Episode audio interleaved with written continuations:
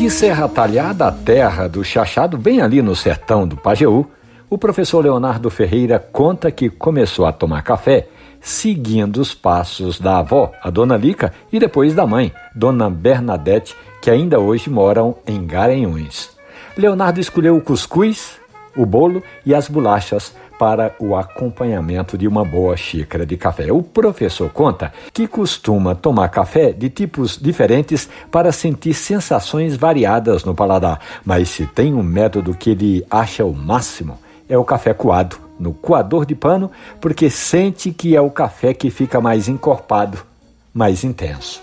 Além do mais, ajuda a manter no dia a dia memórias da infância e da ligação afetiva com os parentes que ainda hoje estão em Garanhuns. Essa história do professor Leonardo e outras tantas do mundo do café estão hospedadas ali na página da radiojornal.com.br ou nos aplicativos de podcast.